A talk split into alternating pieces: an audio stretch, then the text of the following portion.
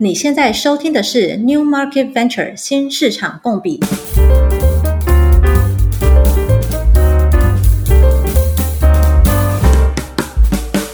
欢迎来到新的一集，我是主持人 Jane，我是主持人 Peter。我们今天邀请到的来宾呢是 Kubi 的创办人 Wen。那我跟 Wen 认识的渊源其实蛮特别的，就是我其实最早其实是 Wen 在 Medium 上面的读者，就是他当时在呃 Facebook 在戏谷那边当 Facebook 的 PM，那有一些写写一些跟产品相关的文章，我就其实一直都觉得写得很好，然后都有在 follow。后来又发现他跟他的创办人就是从戏谷现在回到了台湾要进行创业，觉得诶有这样子国际的经验，然后又回来来创业，这视角其实是蛮特别的，所以我们。今天就是很荣幸邀请到问来节目跟我们分享。那欢迎问，问是不是可以跟我们介绍一下你自己？嗨，Hello，大家，嗨，感谢今天你们邀我来。呃，我是问我是 Kubi 的 CEO 跟 Co-founder。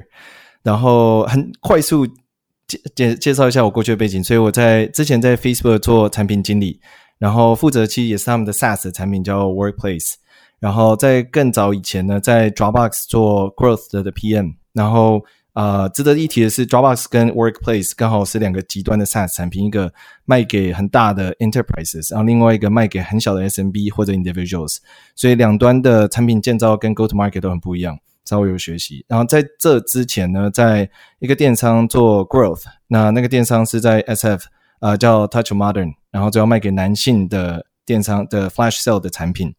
啊、在那边主要做广告投放、Email Marketing，做产品优化。呃，产品内部的转换渠道优化，还有还有 growth product PM 的部分。然后在更早以前，我在 Google 跟 Jason Back 一个 startup 做 PM，然后那时候做的是 retail 的 analytics。酷比呢，大概是在呃一年半前成立的公司，大概是二零二零年底成立。那我们的 mission 很简单，我们 mission 是要 unlock data driven 的 B to C sales。那我就先讲到这里，然后之后我们再 dive in。哦，没有啊，接着继续介绍一下酷比是什么吗？哈哈，也可以啊，我怕一次剧透讲完就讲完二十分钟了。呃，所以 Kubi 要解决问题是这样子，在你看 APAC 或者其实世界上很多产业呢，是所谓的 B to C sales team 很多的产业。那我们生活中都有这样类似的生活经验，像你买保险的时候，或者是你去买车的时候，或者你买房地产的时候，你多少这些 high consideration high price point 的 consumer products 呢？呢啊、你买的时候并不是像去买衣服一样，电商一点就买。你会有很多 consultant 的 cons 就是 consultation 的过程，所以你有机会跟一个业务接触啊，但业务不一定叫业务，可能是叫 consultant 啊，或者在医美叫美容师啊等等，有各式各样的啊不同的 title，但它基本上都是一个跟客户接触，然后 engage 去去介绍产品，然后最后成交的那个角色。那这种产业呢，其实有非常庞大的 B to C sales teams 啊，我举几家，不知道在台湾观众有多么。耳熟能详，不过在东南亚非常耳熟能详的公司，像是 Baidu，它是 India 最大 AdTech 公司啊、呃，应该在在 downturn 前呢还有十个 billion 的估值，现在我就不确定了。然后在像 Cars Twenty Four，像 Carsome 啊、等等这一些啊，刚、说那两家是做 used car marketplace 的公司，再找一个，第一个我讲那个是一个 e-learning 的公司，这公司呢全部都有一个一个 commonality，就是。他们都有超过数千人的 B to C sales teams，那这些 B to C sales team underpin 他们非常独特的呃 go to market 的 motion，但、呃、也是因为 B to C sales team 是一个新兴的 go to market 的方式，造成 B to C 呃 sales team 的管理上面呢有很多工具跟系统上还没有跟上的地方。那 Kubi 基本上就是基本上从呃从过去业务管理是一种人治或者说。直觉直觉制，然后一直进化到我们看美国 B to B 有非常多 data driven 啊，非常多数据系统分析流程的方式去做业务管理。那在 B to C sales team 呢这边还没有啊，Kubi 就是专注在这个方面，然后让 B to C sales team 也可以用 data 去分析管理，然后用 reality 而不是用我们叫 hearsay 就不是用叫什么呃以讹传讹去管理整个业务团队。那感谢呃 Wayne 对这个 Kubi 产品的一个介绍，我们待会可以聊市场跟产品更多一点。可其实我们一开始比较好奇的是，我们知道你跟另外一个共同创办人 Jocelyn 原本都是在矽谷工作嘛，然后都是在 Facebook 的同事。蛮好奇的是，为什么决定当初会回台湾呢？当初会回台湾有有一部分是个人的原因，那一部分当然是我跟 Jocelyn，我共同创办人叫 Jocelyn，啊，一个非常棒的呃 female tech leader 啊，之前在 Instagram 做 tech lead，他亲手打造那个 Facebook Camera App，然后还有做啊 IG 的 Story Ads，也就是 Facebook 现在最大的 monetization 的 driver。那我们两个决定回台湾，也不有一部分是我们的父母都超过七十岁，其实年纪都蛮大的。所以就想要回亚洲，离父母近一点。另外一部分，我自己觉得，嗯，回亚洲其实机会在长期来看多很多。那回亚洲的最大问题是风险比较大，有比较多坑可能会踩到，会踩到地雷。但是经济成长本身比较快速变动，然后有比较多新的产业、新的商业模式在发生。所以我觉得机会其实是很多，就长期来看。那我想要回来试试看一把，赌一把看看。诶我这样子听起来呢，其实呃，我觉得也是跟蛮多我们海归人的痛点一样，对不对？就是 at some point，那你就会想说，是不是呃应该回来台湾，然后就近照顾家人啊等等，有一些家庭上的考量。那但是我觉得你们也蛮特别是说，你们两个从矽谷回来台湾的时候，你们在思考现在这个创业的题目，也并不是只有锁在台湾这个市场之内。那刚刚其实有分享到，感觉起来你们关注蛮多的趋势，也就是在东南亚。所以想要问一下说，呃，你们在决定回来台湾，然后做这个创业题目，然后思考这个市场的时候，你们自己是怎么想这件事情的？这个的话，其实第一个就是市场一定要够大啊、市场要够大，要大到有呃，不要说 TAM 那个 total market 呃 total addressable market，而是要说 same serviceable addressable market 要到呃几个 billion 的大小。然后要实际上有看起来，你第一波、第二波可以打到一百个 million 的 ARR，就是呃一百个 million 的年度经常性营收，这样的话才可以构成一个可投资啊风投投资的条件。如果没有这样的条件情况下，就没有办法跟风投做募资。所以这是第一个最重要的。第二个当然是啊、我们要判断判断趋势是什么，因为其实需求都来自于改变，然后很多。要不就是科技改变，要不就是市场改变，要不就是啊、总体跟区域性经济发展成长带动一起消费啊等等各式各样的呃 macro 的条件在改变的时候，造成有新的需求起来。那所以我们就来看到底这个新的需求是什么。那所以呃回答一下前面那两个条件好。所以像从 market 来看呢，我们就会先做 market 的分析，然后看我要打的啊、呃、vertical，我实际上有定出七到十个 vertical 我们要打的。然后这些 vertical 呢，去拉资料，看出从他们说是用 bottom up 的算法算出你到底有多少公司在这个世界上，在我要 target 的 geolocation。那因为我们 focus 在在第一波产品形态，我们想要先 focus 在 WhatsApp 啊、使用为主的市场。那这就包含了 APAC，但中国除外，然后日本除外。那还有呃 EMEA，就是欧洲跟中东，然后还有 Latin 这几个 market。然后我去拉资料，看出这几个 market，我 target 那说七到十个 vertical 里面到底有多少公司，我 target 那个 company size 是什么，然后再算出我们有没有那个大小的 same。呃，因为就所有 investor 都会问同样的问题。第二个呢，呢那个趋势是什么？这趋势呃最主要的 driver 是 WhatsApp 的 stellar growth。在过去六年左右呢，WhatsApp 从一个小于一个 billion 的 MAU 到两个 billion 的 MAU，啊、呃，应该是全世界成长最快的 app。然后也它的 use case 也非常的广泛，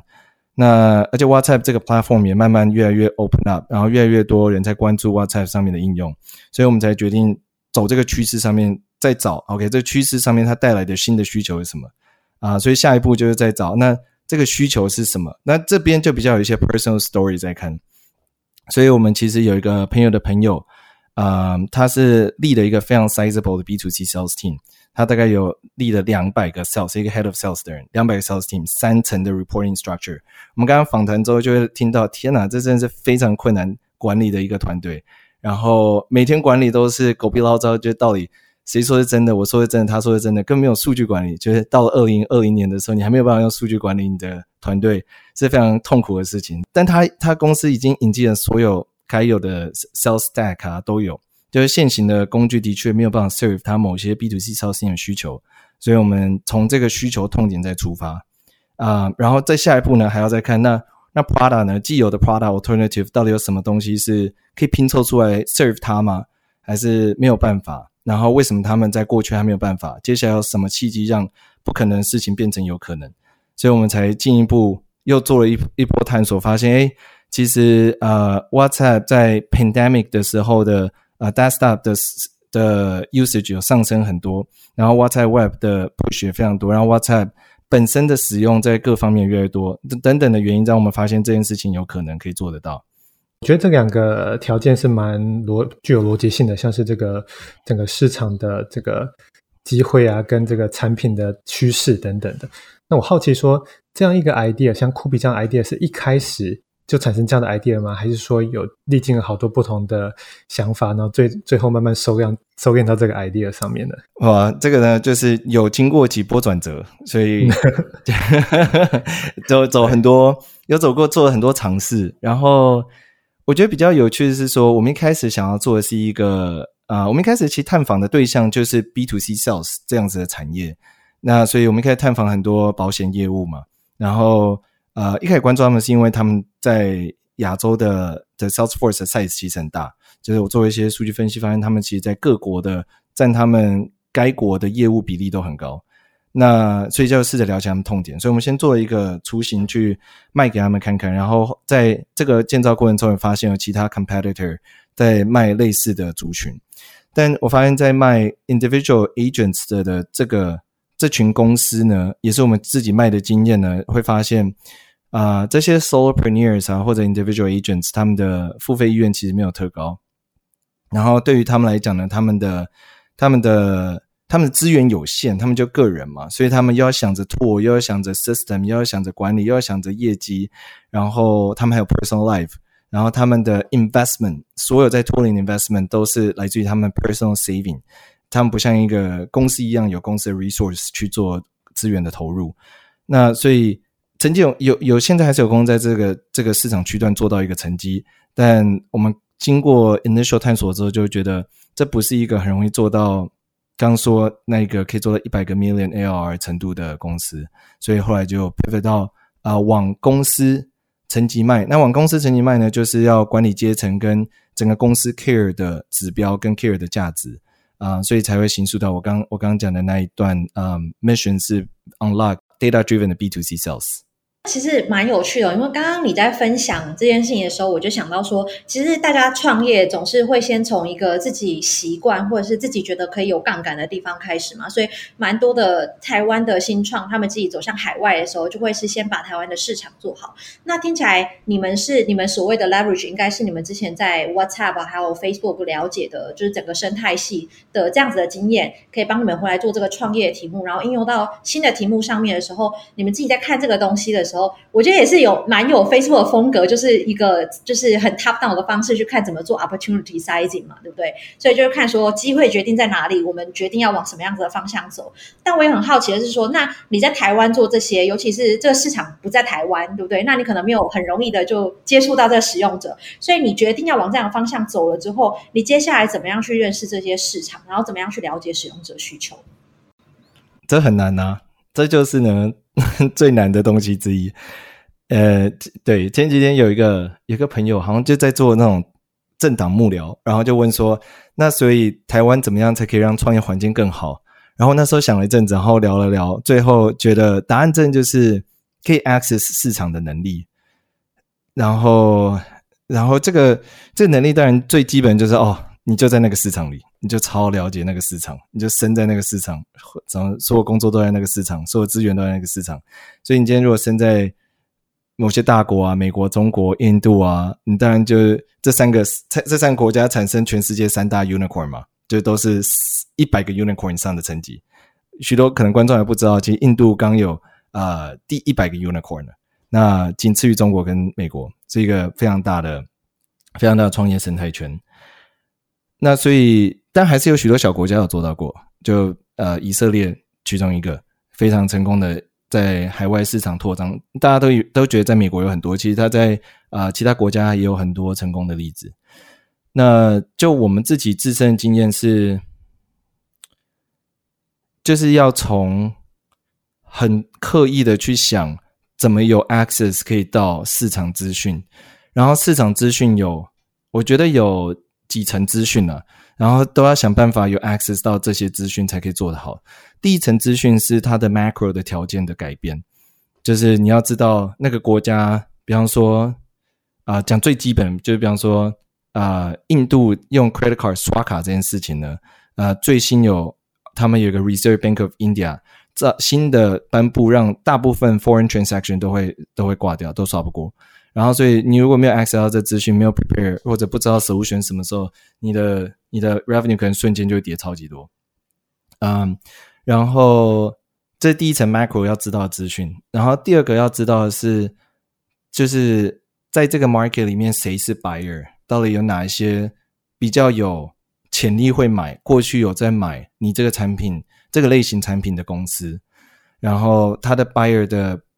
的 profile 大概是什么样子？为什么会买？在什么阶段会买？这些资讯呢，通常是从真正打过这市场的人来。就是你今天你卖类似你的产品，然后卖经过这些市场，然后卖成功了，至少做到一个成绩的人，他们就很有 insight，到底知道怎么卖啊。但第第三种是，就是最一开始大家都会想的，我刚刚先讲了，可能后面稍微一点会想，最一开始大家要知道就是痛点在哪里，因为要创业你就需要三件事情嘛，需要 you need a problem。然后你需要一个 product 解决这个 problem，and you need someone to pay for it。所以，嗯，痛点的痛点这个点的话，我觉得比较有比较有直观的方式啊，就是你当然要 identify 到底谁是可能有这个痛点，然后想办法一直 interview，然后想办法拿到 access 到他们。嗯，这边我觉得最大我最大的心得是，就是 user research 通常不会给你一个好的结果，就是那都是都是锦上添花，都是都是讲好话。然后最最好的结果就是，你就 make it sales，就你今天刚刚说，我今天这东西做出来，你付我钱，然后你付或者你预付我钱，想办法用真正钱的方式啊、去证明这东西对他来讲有商业价值。就蛮好奇，就是就你自己现在有了这个思考的 framework 之后，然后你是怎么样来执行这件事情的？那刚刚突然讲到这件事情，就突然想到，我一刚刚一开始节目的。介绍的时候，我就说我最早其实是问的读者嘛，然后那个故事才一半，因为后来还有另外一半没有讲完，就是我们怎么真真正认识呢？是因为他来曼谷出差，然后他就是想要找一些对曼谷，就是对泰国的市场有经验的人，然后因为朋友的牵线，就约了一个 coffee chat，然后当然就是在这过程当中就问了我蛮多，就是我对泰国市场的了解嘛，所以问是不是可以跟我们分享一下，说在了解当地市场这件事情的功课，包含你刚刚说取得一些 macro 的资讯怎么找？然后当地的呃 local 的这个 inside 这个部分，你是怎么样去接触到这些资源的？可以跟我们分享一下你现在是怎么做的吗？对，呃，有几个，我们我们尝尝试很多种各式各样的方法，所以我讲几个比较有用的方法好了。其中一个最有用的方法就是，就是在东南亚这地方啊，在 A 派这地方，还是有人卖出 B to B SaaS 软体，还是卖到几十个 million G，，然后估值到 unicorn 程度的公司。那那他都卖的对象都是卖印度啊、东南亚啊等等的，就也不是说 East Asia。那他到底怎么卖的？我我举比方说 Clever Tap 或者 Venmo 这些 VYMO 这几家公司都是多数卖这几个这几个 region。所以第一步是 identify 到底有哪些公司成功在这个市场 grow 到 sizeable 的的地方。然后第二个是 identify 个人有什么 connection 可以拿到 access 到。啊、这里面最主要的一些 key 的呃人物，所以比方说他的他的 head of sales 啊，他的 head of marketing 啊，他的 co-founder 啊，啊、真正了解他市场扩张到底怎么做的人。啊、这是一个。那我我们曾经透过一些方式，有跟这群人，其中几种几个这样子 profile 的人讲到话，呃，我们有这样子 access 呢，其中一个是，其实我们有一个 extension 的产品，是 Chrome extension，然后在 Chrome extension 在啊，它的它的落地方式很简单，因为它它非常 instant value，install 十秒之内你都知道它在干嘛。然后大家大部分都很爱，因为它有个很 novelty 的 effect，然后是一个 lightweight 产品，很好，就蛮好建造，立刻建造出来。然后，所以我们用这个去开拓，拿到很多 market access，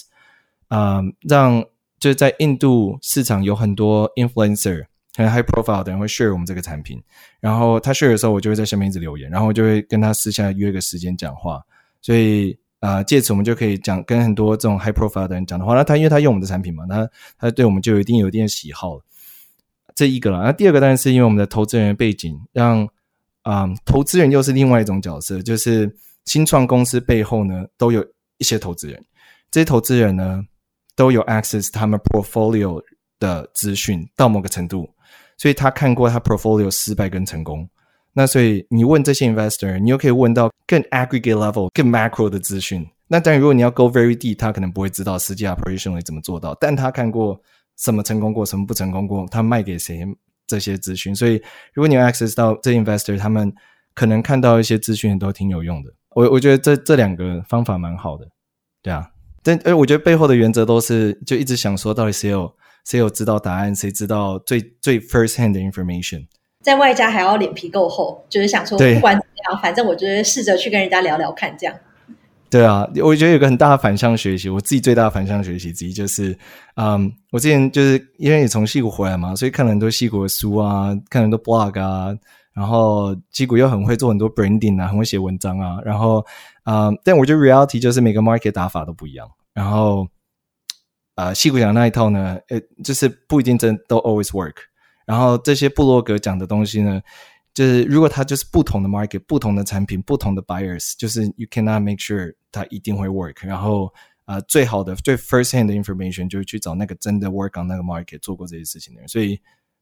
对啊，就是要就真的要相信那个 first principle thinking，然后不要 drink the drink the cool eights of 某些某些很有名的书或 blog 之类的。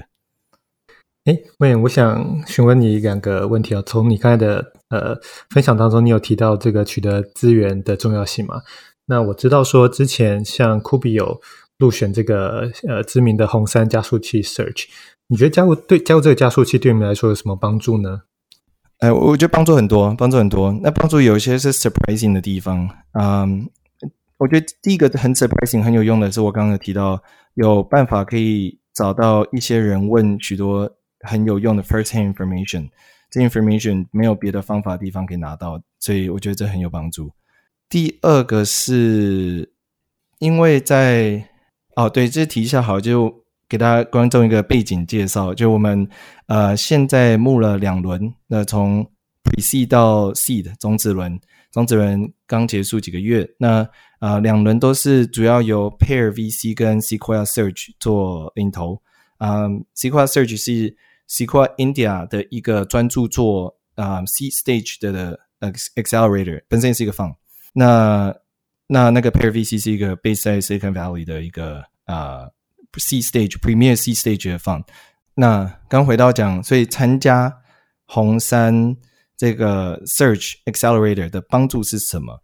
呃，其中一个很大的帮助是，我觉得在行在 focus 在一直一直不断在收敛在我们到底要。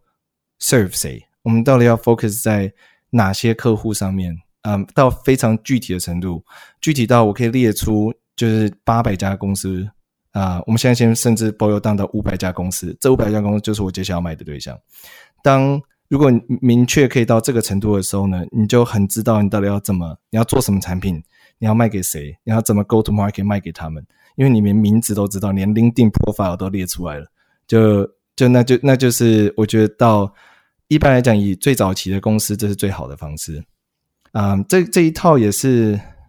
有点被 inspired by 我们有很多 guest speakers，其中一个 guest speaker 是 Insider 的 CRO 叫 Sir Hat，然后他也是一开始的时候在啊、呃、加速器开始的时候就 challenge 所有的 portfolio 公司说啊、呃，我先给你们挑战，如果你列出两百家公司，你接下来一年就 close 从里面这两百家公司 close，然后拒绝所有其他人，你就会更更 efficient，go to market 更 efficient，product 更 efficient。那很多很多公司一开始不这么做啊，就下广告啊，或者啊、呃、有人来就问就卖卖看啊之类的，反正这种都是好的市场探索啊。但是在某个程度，当你市场探索到一个程度的时候，就可以收敛，然后 focus 在那个 ICP 的行数。我觉得这是加入红杉之那个加速器的其中一个很大的学习。诶，想问一下，呃，When ICP 指的是什么意思呢？哦、oh,，ICP 代表 Ideal Customer Profile，Sorry，就是它代表呢。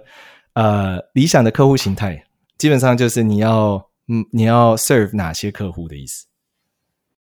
了解了解，感谢。啊，Wayne，刚才你有提到这个 ICP 这样的一个概念，那我们知道说 identify user 的重要性嘛？那你可不可以分享一下你们具体是怎么做这个 ICP 的？你们大概有哪些步骤或思考的一个脉络呢？嗯，所以这个前情提要是我们已经有大概知道我们要解决什么样的问题。我觉得很多新创一开始开始的时候，大概都有一个想法，就是我要解决什么样的问题。这个这个大概你不会没有想好，或者没有一个点子，你该不会想要开始做这件事情。所以你大概有个痛点的想法。但最困难的事情是什么？最困难的事情是那个痛点存在在我们的脑中，但你要把它带到市场的时候，市场是一个千变万化的的世界，然后你要去。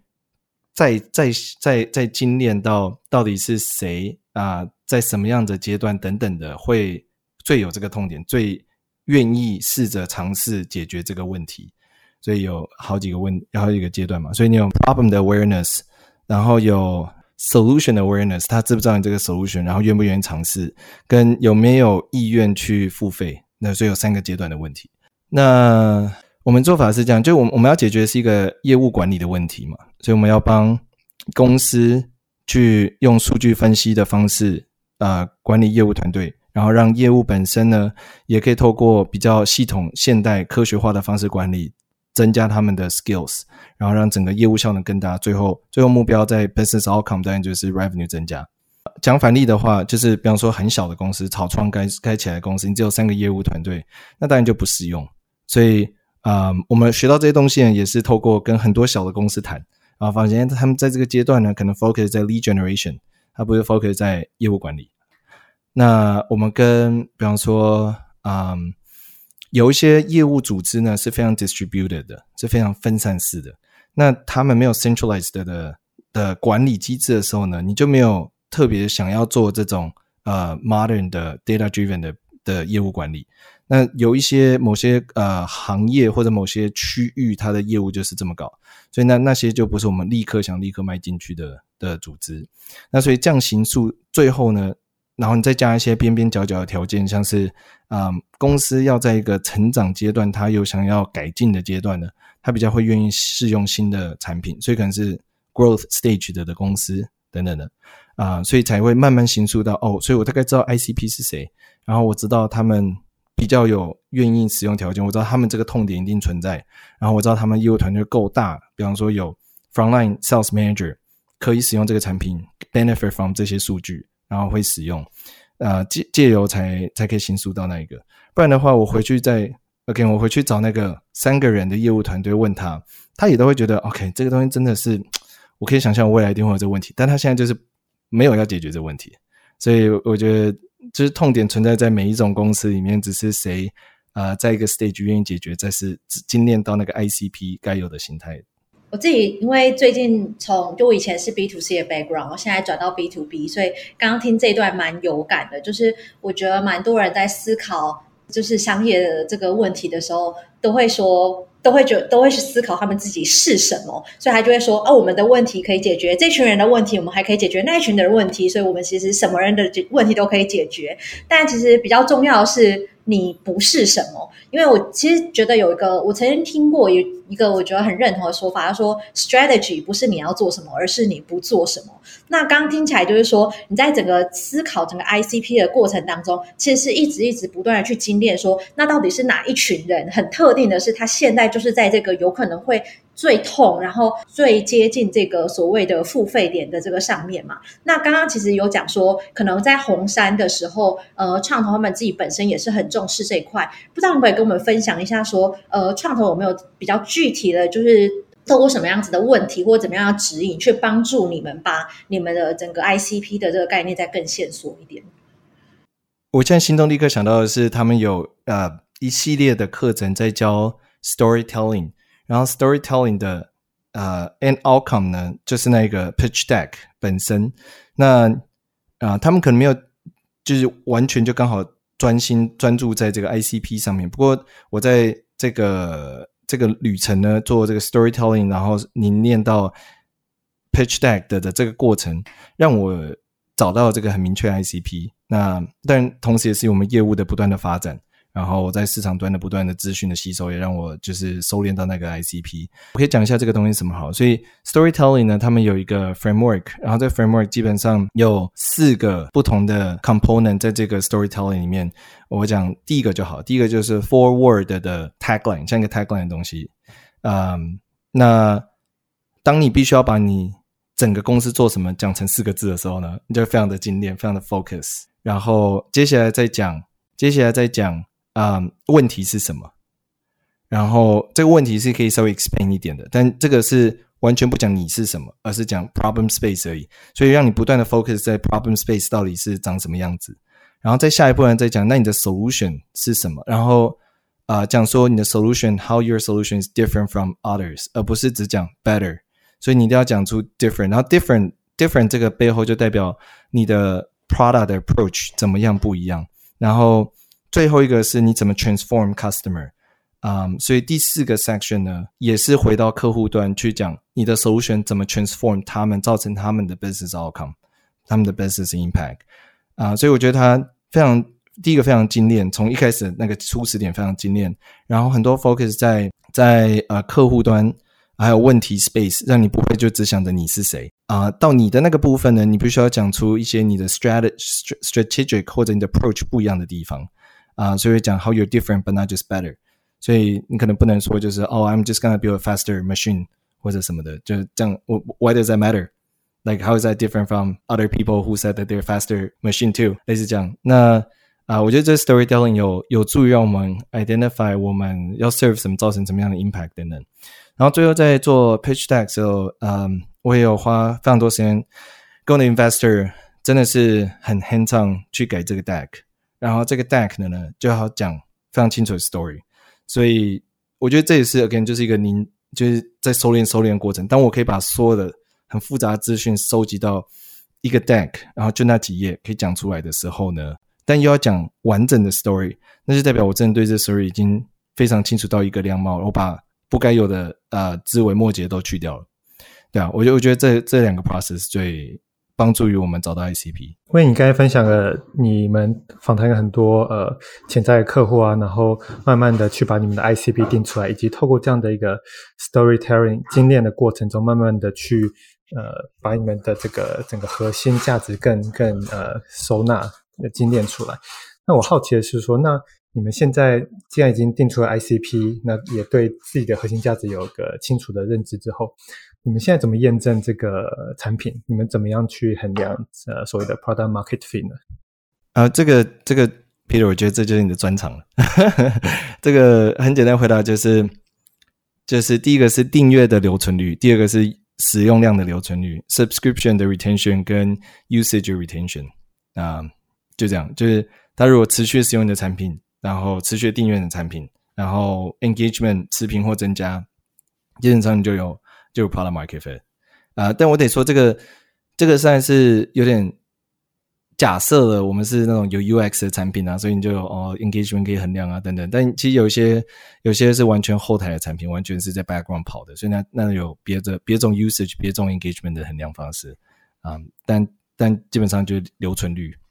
了解了解。那那我可以讲更深一点啦，就是留存率是我们观察到的指标。那更深一点应该讲是啊、我们会去访谈他们，然后去做 case study 啊、去了解那。你使用继续使用这个原因吧，它到底有没有造成什么 outcome？那最后，呃，想要 tie to 它 business outcome 就是它的 revenue revenue 有没有增加，或者它的 sales team 的 efficiency 有没有增加？这样。刚刚提到 product market fit，然后我想要也追问一下，因为听起来就是说，我我们在思考这个问题的时候蛮 top down。那当然有很多市场都是在你们关注的范围之内，但是你们现在进攻市场的策略是怎么样？然后是有特别。重点锁定哪些市场吗？还是就是基本上有这个需求的所有市场，其实都一并在看。呃，那这个可能就跟资源投入有关，因为每个资市场进入的确都有需要的资源。我们现在最主要做，就是我刚刚说，我们有列出这个 ICP，而且实际上选了这几百家公司要进攻，然后这几百家公司，他们百分就很高比例都在印度。然后，所以我们就以印度作为最主要的 market 在布局。那但呃，新加坡跟印尼都还算蛮大的，所以这两个、这两个、这两个 market 也有布局资源在做投入。嗯、这边我觉得最主要的 learning 对我们来讲，啊、一开始的时候我们有尝试许多空军的方式做，然后我觉得所谓空军是透过数位渠道啊，做一些布局啊等等。那我觉得，我觉得首先这个非常看业态啊，我觉得看你的、你的你要打哪个 market，然后这些 market 的 buyer 多 self serve，多可以透过数位渠道选择采用购买一个新的工具。啊、我有许多公司在完全数位渠道的情况下也可以攻入，但就我现在感觉呢，我觉得，我觉得在 local 有一定的 go to market 的资源是会帮助攻打那个市场，所以我们过去在台湾有建一些 go to market team，但现在主要的建制也都 focus 在当地的市场，所以在呃印度我们开始建，在新加坡也有人啊、印度也有人，就是在这两这两个市场先投入资源做。诶，那 Wayne，我知道这个，我可以完全理解这个 go to market 的重要，像这个 product marketing 的部分的重要性。那你是怎么样选？你是怎么样找到你觉得对的人呢？在当地，你说怎么找到 sales and marketing 的人呢？对，譬如说找到 go to market 或者找到这个 product marketing 的人呢？我想说，我们先退一步回来问好了，就是说，那你现在在印度或其他这些市场的 team，你说有 local team 吗？local team 的设置是大概怎么样子？然后你们在当地的市场是，比如说你们设办公室啊，还是怎么样？就是 engage 的状态大概怎么样？我们先从这边，然后再接下去，后面可能会比较有一个全盘的。好啊，我我们在在新加坡就只有业务，那在印度的话，目前先。成功招募了 marketing 的几个 team member，但我还在招业务，所以还在找啊、大概是这样设置。然后，之所以为什么在印度找 marketing 没有在新加坡找，是因为嗯，也是后来学习，就其实印度有非常蓬勃的 B to B SaaS 的生意，就是你看很全世界很成功的 B to B 的 SaaS 的公司呢，其实好多是印度公司，所以那边有一批人才，就是而且他们都讲英文，然后就是他们都可以做很好，所以。就我就在那边找，他们有几种 talent 特别的新生呢，像如果你卖的是 mid market 层级的，卖到全世界啊、他们大概有几千几万 talent point 就在 Bangalore 可以做到这件事情。那当然，如果你是做超级 enterprise sale，那可能不一样。但 mid market SME 这些他们都都可以做得很好。嗯，所以我在那边找 marketing，然后他们的 growth marketing 啊，还有呃，我觉得 brain marketing 也蛮好的。那所以你们现在就是 marketing 这个主要部分也算是从印度这边来 initiate，然后就 support 整个整整个你们所有的市场吗？还是印度就只有 focus 在印度？所以刚刚讲的那个 product marketing 的那个人，其实我们现在在台湾，因为 product marketing 还是跟 product 本身合作比较多，所以这个方学目前还在台湾。那呃，印度的话是在更市场端，在更 channel 那一端的 marketing，所以像 growth marketing、demand generation。到啊、，community event 啊等等的。不过印度的 marketing 的 function 现在目标是做啊、所有的市场，不止做印度。但因为印度是刚如刚所提，是我们最重要的市场，在这个阶段，所以所以他们也是很 focus 在 local 市场。了解，刚刚就是有讲到说，就是你们目前的配置，就是说在台湾有一个做 product marketing。那我不是很确定说，在台湾大家对 product marketing 的了解大概有到怎么样？但通常就是说，在 B to B 的这个世界里面呢，通常会有一个 marketer，他就是可能跟 product 的人，就是呃，会一起着重在我们要怎么样去呃打造这个产品的主要 value proposition 啊，然后定位啊、讯息等等之类的。所以算是也必须要了解整个产品的 strategy，然后必须要跟产品走得很近，然后去。定出这个主要的定调是什么嘛？那这个东西定出来了之后，刚刚讲到说就是做 growth marketing，然后 demand generation 这些，就会基于我们这样子一个产品的定位，然后去看我说我们在不同的市场的渠道上面，然后还有在我们现在整体的这个行销上面的规划上面，我们可以怎么样去推动？所以这是你们把 Pro marketing 放在台湾，然后跟产品 team 是非可以很很紧密的在一起，然后在其他的 channel marketing 的部分，就仰赖印度这种可以讲英文的市场，然后做的很强的，然后去帮忙 support 所有的市场，是不是可以这样解读？嗯、呃，对对对，呃，对啊，就是因为 product marketing 它有点像是 bridge gap 在 market 跟 product 之间，所以它有做很多像刚刚说 product positioning 啊，messaging，主要像 feature release launch 的这些。Key messaging，然后嗯呃，每次 feature release 有很多 product marketing material 的更新，这些都特别跟 product 团队联动，所以所以才在台湾。但是像 Product Marketing 他们应该也会有一个蛮重要的工作，就是你刚刚讲 Bridge 嘛。所以比如说你们现在如果主要的市场是在印度，那印度这边的 feedback 我们是用什么样子的方式把它带回来，然后跟就是产品厅反馈的？啊、呃，对，所以在 B to B 的世界呢，只要你不是完全 fully self，其实因因为 fully self 也可以这样说，因为通常 fully self 你还是有某一种类似 sales 的团队，所以呃，回过这个问题，市场资讯基本上 marketing 都仰赖 sales，然后 sales 是最 first hand 拿到客户的痛点啊，客户是什么样子啊，客户 care 什么，然后那个实际上 business impact 是什么，所以 marketing 会跟 sales，然后我们我们会有一个。呃、，weekly 的 product GTM 的会议，让 product team 呢跟 GTM team，就是 sales and marketing team 会定期开会做双向的交流，把市场资讯带给 product team，然后 product team 跟 GTM team 说，呃，要发生什么什么 feature 会接下来会 release 等等，然后 roadmap 的更新，所以我们会透过这样的方式去让资讯流通。对，那既然提到这个资讯流通，那其实听起来像呃，Kubi 现在也是一个蛮国际化的公司，在台湾或在印度、新加坡都有一些不同的 team member。那我好奇是说，Wayne 你是怎么样呃去确保说大家都有？你是怎么样 run 这个 global 的 company 的？你有什么心得或者是一些撇步吗？团队经营吗？文化建立这样子？听起来对对对，没错。我我觉得这个真的是一个很好问题，因为嗯，老师我们也才。刚开始不久做这些事情，所以我不敢说我就一定很有心得了。只是我觉得要要建立好那个沟通的 cadence 是什么。然后，所以像我们有 daily 的 stand up，那现在有 revenue team 跟 product team 是分开，所以有 revenue team stand up，然后我们就会交流，然后每天至少打一次照面，这件事情其实蛮有差。然后那个 stand up 就非常快速，然后还有会有确保各方选该交流的时候有 weekly 的或 bi-weekly 的会议去。啊、确定这资讯有被沟通到，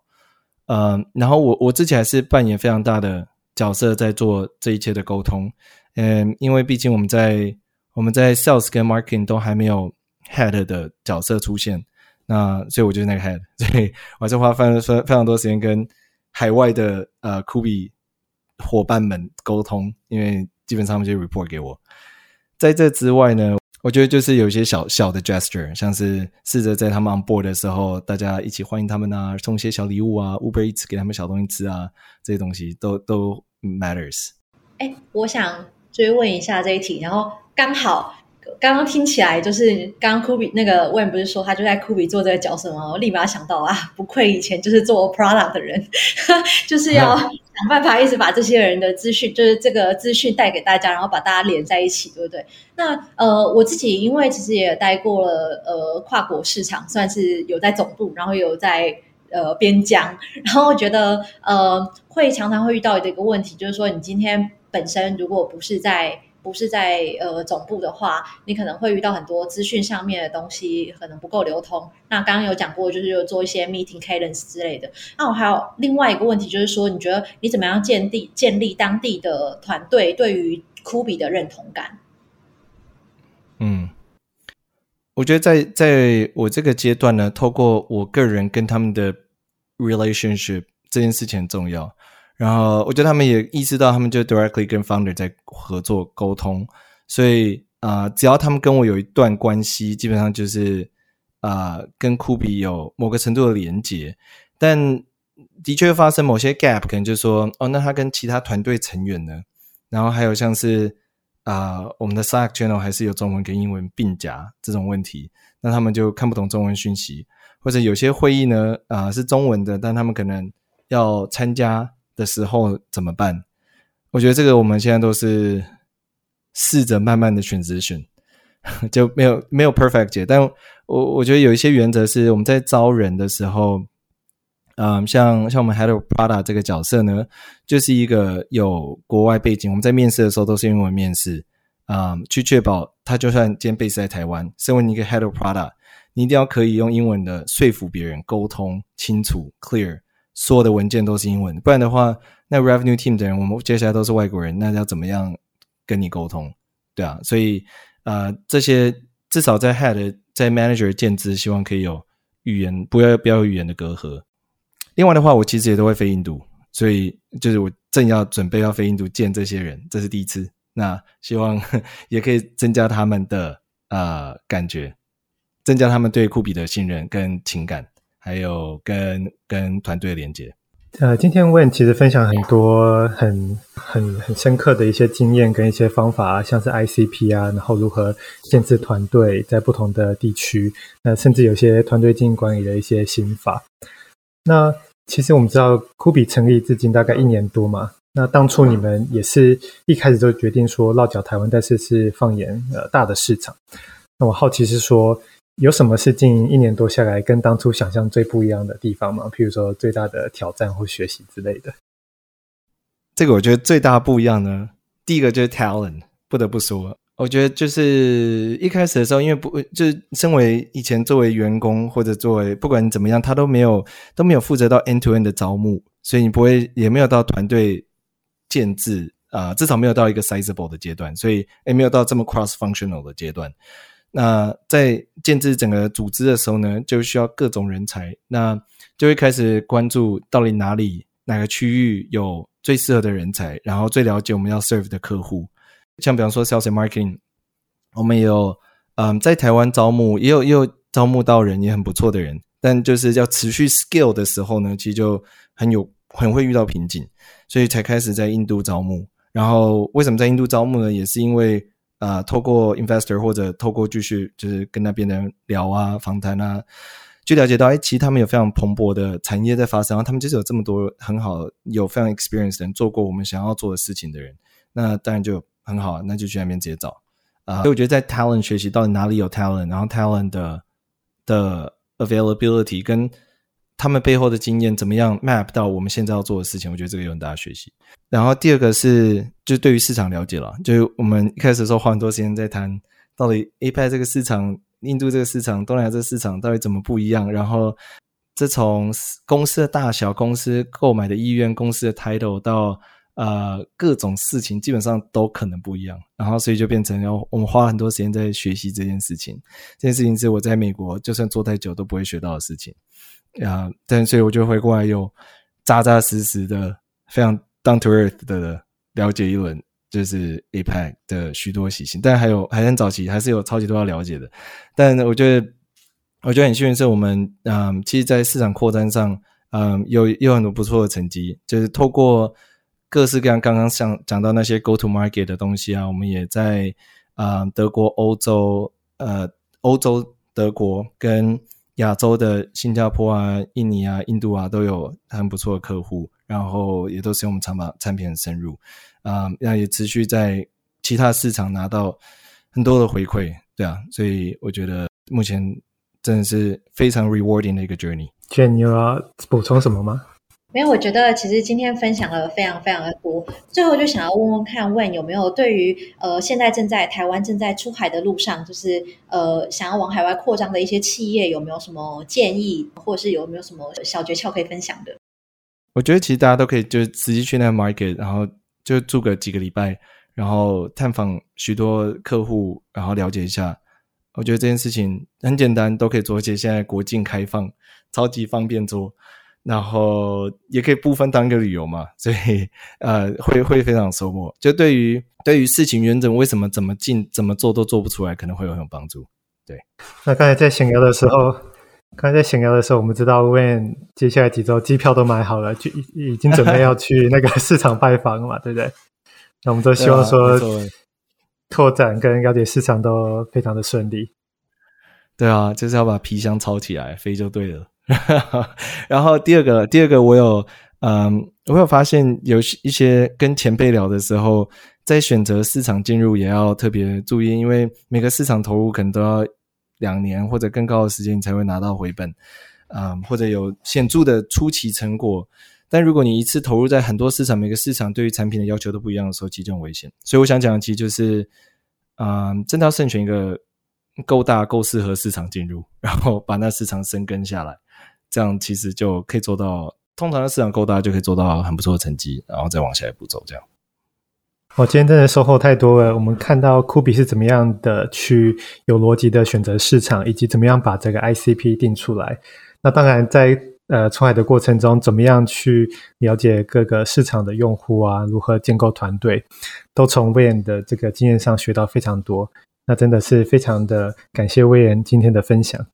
不会不会，很高兴可以跟大家聊聊这些一路来的那甘苦谈。然后希望希望大家如果听了有什么回馈啊、想法或者建议，或者你刚好就住在这些市场，可以给我们更多消息的话呢，请手刀立刻寄信给我。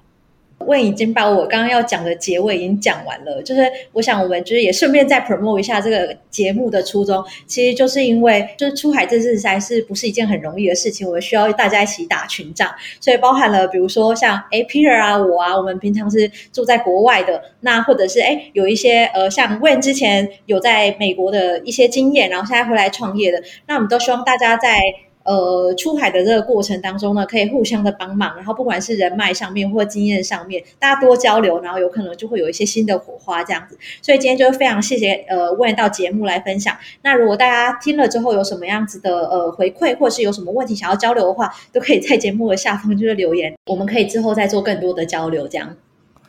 可以在最后做个小插画吗？可以。我们也在扩张团队中，所以呢，嗯，我们直接在台湾积极的招各式各样的，特别在产品团队的人，从前端、后端到可能啊、那个设计也都有。所以，如果在台湾的听众也欢迎啊、可以考虑贵司必司的话呢，请立刻寄信到我们的 recruiting，你可以到啊、呃、到 careers.kubi.co，好，你可以再贴链接。好，我们到时候把那个资讯放在节目的 show note 上面。那我们今天就大概到这边，谢谢大家的收听。感谢各位，谢谢 Jane，谢谢 Peter，谢谢，拜拜。